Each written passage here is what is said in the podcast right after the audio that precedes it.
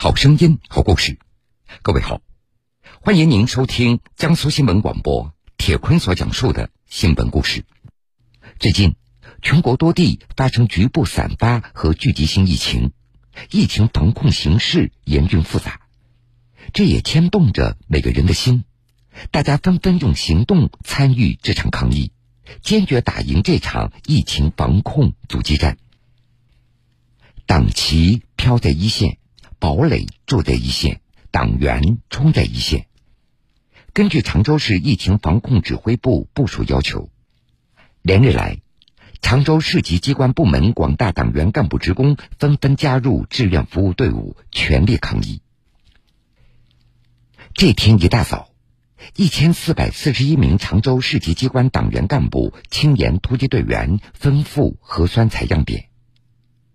社区防控、维护秩序、隔离保障、卡口执勤，处处都有他们的身影。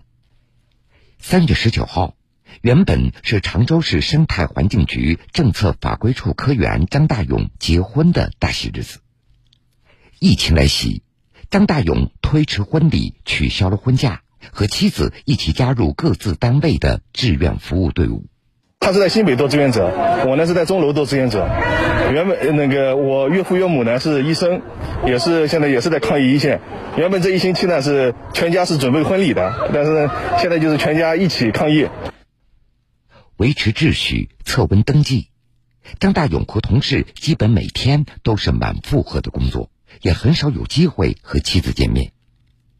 但是张大勇觉得这是弥足珍贵的一段回忆。常州市钟楼区五星街道都市桃园社区党委书记周霞，在这里呢，兢兢业业帮我们，就是服从我们点位的调度，哪里缺哪里哪里救急，哪里就上。我们基层的人手是非常之缺，给了我们很多的这个帮助。作为常州市菜篮子、米袋子供应的重要枢纽，林家塘市场的防疫压力日趋严峻，疫情就是命令。三月十四号开始，常州市商务局商会志愿服务队组织局机关和事业单位的志愿者奔赴一线，成立驻林家塘抗疫保工临时党支部，将全体人员排班划分成六个小组，全力协助市场做好抗疫保工工作。常州市商务局公平贸易处处长、驻林家塘抗疫保工临时党支部书记朱爱民。第一批吧，就组织了三十六位同志，其中呢有二十六位党员，充分发挥支部的战斗堡垒和党员的先锋模范作用。商务志愿者们分组坚守在四条进出通道，查验入场车辆人员核酸检测证明和健康码，还积极参与市场核酸检测、商户防疫检查等工作。截止目前。常州市商务局总共派出志愿者一百二十六人次，累计服务时长一千一百三十四个小时。常州市商务局外资企业服务处处长、商会志愿服务队队员宋小薇。队伍里面啊，我们有我们年长的老同志，也有我们这个九五后的新同事，同时呢，还有我们夫妻两人家中都在参加这个志愿服务的。但是大家呢，都是想齐心协力、全力以赴的做好这个保民生、公益的这样一个工作。根据常州市疫情防控指挥部的要求，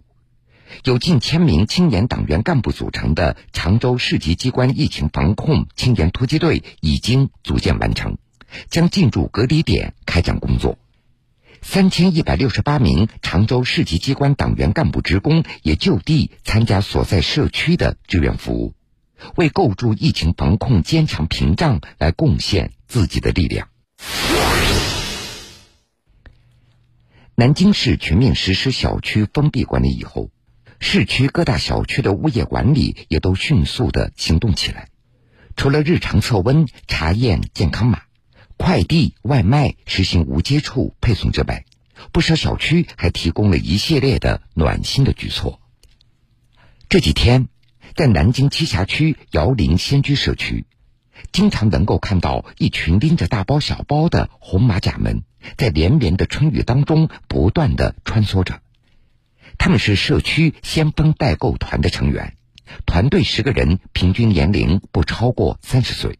其中有党员志愿者，也有物业和社区的工作人员，在雨中奔跑，只为帮助正在居家健康监测以及老人等这些出行不便的居民，及时给他们送上新鲜的蔬果和生活必需品。代购团成员袁成浩。主要是是通过微信掌上云社区，然后进行线上点单，然后告知我们生活用品或者是蔬菜之类的东西，然后我们根据居民的清单进行线下采购，在超市、商场及时购买物资，然后送到居民家门口。姚林新居小区总共有九十七栋居民楼，将近一万一千位的居民。先锋代购团架起了出行不便的居民和外界的桥梁。姚林新居社区副书记张明，基本上在每天的需求量这个五件左右，根据居民的这个需求，点对点的进行一些安排。我们网格员，呃，和楼栋长也会及时的反馈居民的一些需求，温暖着居民的心。自从二零二零年组建以来，代购团已经形成了居民点单、青年跑腿的模式。代购团成员袁成浩。因为我们这个小区拆迁安置小区，嗯，六层本身是没有电梯的，然后老年人也比较多，也会帮一帮忙，交一交水电费，代购也是属于一个常态化的事。三月十六号，南京市各中小学暂停线下教学，开展线上教学，家长们打印试卷材料的需求增多了。在南京雨花台区的一个小区里。记者看到物业服务中心幸福驿站立即变身打印店，服务台上铺满了给业主打印好的材料。小区物业项目经理王春潮，物业的小区每个项目都配备了打印机。我们要求纸张和墨水都要充足配备，然后也考虑到每个年级的孩子需要量不同，所以说我们尽力保障需求做到位，能够让大家少出门，避免风险。王春潮告诉记者，近一段时间，物业要求管家及时收集家长的打印需求，固定时间段送到业主的手中。需要紧急打印的资料，派专人送上门，确保业主的需求。我们在这个企业微信群中推送，呃，我们有这个。帮助这个客户打印资料的这样一个呃一个服务，就要把他的这个资料发送给我们的网格管家的这个企业微信上，然后我们通过后台呃自行打印。呃，如果说呃他需要我们送上门的话，我们会呃在这个二十分钟之内啊会给他提供这样一个送上门的一个服务。如果说他自行方便的话，就就由他到我们物业服务中心过来领取。面对疫情反复，江苏新闻广播亲情提醒：疫情尚未结束，防控牢记在心。症状可疑，尽快就医，千万不要不以为意，千万不要心存侥幸，继续保持必要警惕，继续保持战役队形，继续做好自我防护，直至疫散安澜。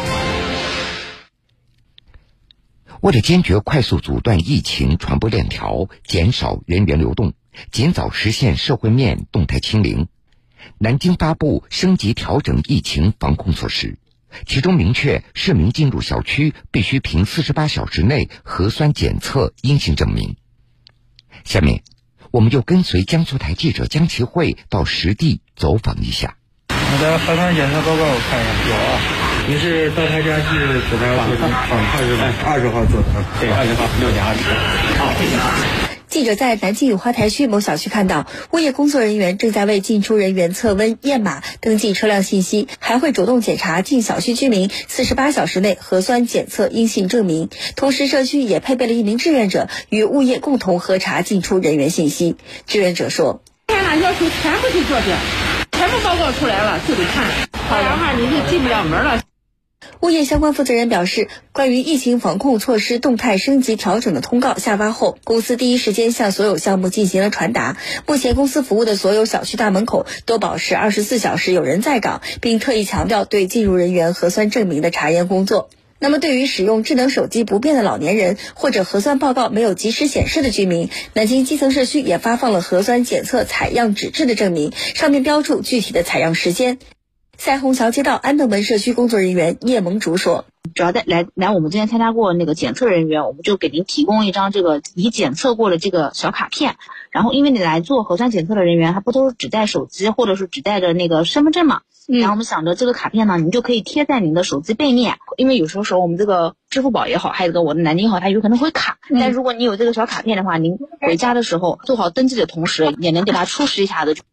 为了加强小区内疫情防控措施，特别是老小区范畴，基层社区发挥微网格作用，组织楼栋长、单元长以楼栋网格为单位，上门逐户逐一排查，积极守好疫情防控的最后一公里。叶萌竹。我们呢是在小区里面选了那个红色楼长党员作为楼长，发挥了治理的作用，就是希望通过毛细血管的作用，然后带动我们整个辖区的治理。红色楼长他会配合着物业守在这个叫嘛小区的门口，对我们的进出的居民实行就是量体温啊、查康速抗码、行程码，就包括你的核酸报告啊什么一系列的工作，防止出现任何的这个缺漏。本轮疫情发生以来。上海陆续有小区都实行了风控管理，在防疫当中也发生了一些温暖又感人的故事。上海金山有一位九零后的小伙子，他是一位社区民警，未婚妻是医务工作者，为了抗击疫情，他们推迟了婚礼。杨洋是上海公安局金山分局山阳派出所的一位九零后的民警。这几天，全所上下二十四小时不间断轮岗值班，他每天也忙碌在抗疫一线。杨洋的爱人是一名医务工作者。三月十一号晚，两人都收到了通知，要求立即回到工作岗位。两人当即决定取消原定于第二天举行的婚礼。在这个推迟的过程中呢，其实我跟我老婆的意见是高度统一的，但是家里面人可能会觉得推迟婚礼不太不太好。那他们考虑到我们工作的性质呢，也选择了理解我们啊，共同让我们投身了这场抗疫工作之中。目前，杨洋已经将近十天没有回家了，在各个风控点位开展群众工作。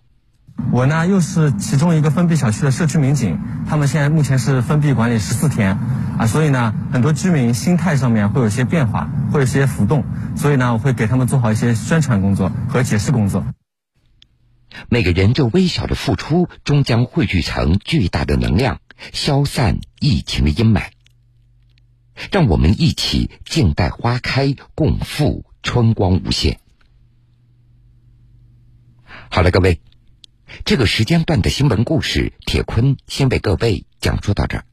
半点之后，新闻故事精彩继续。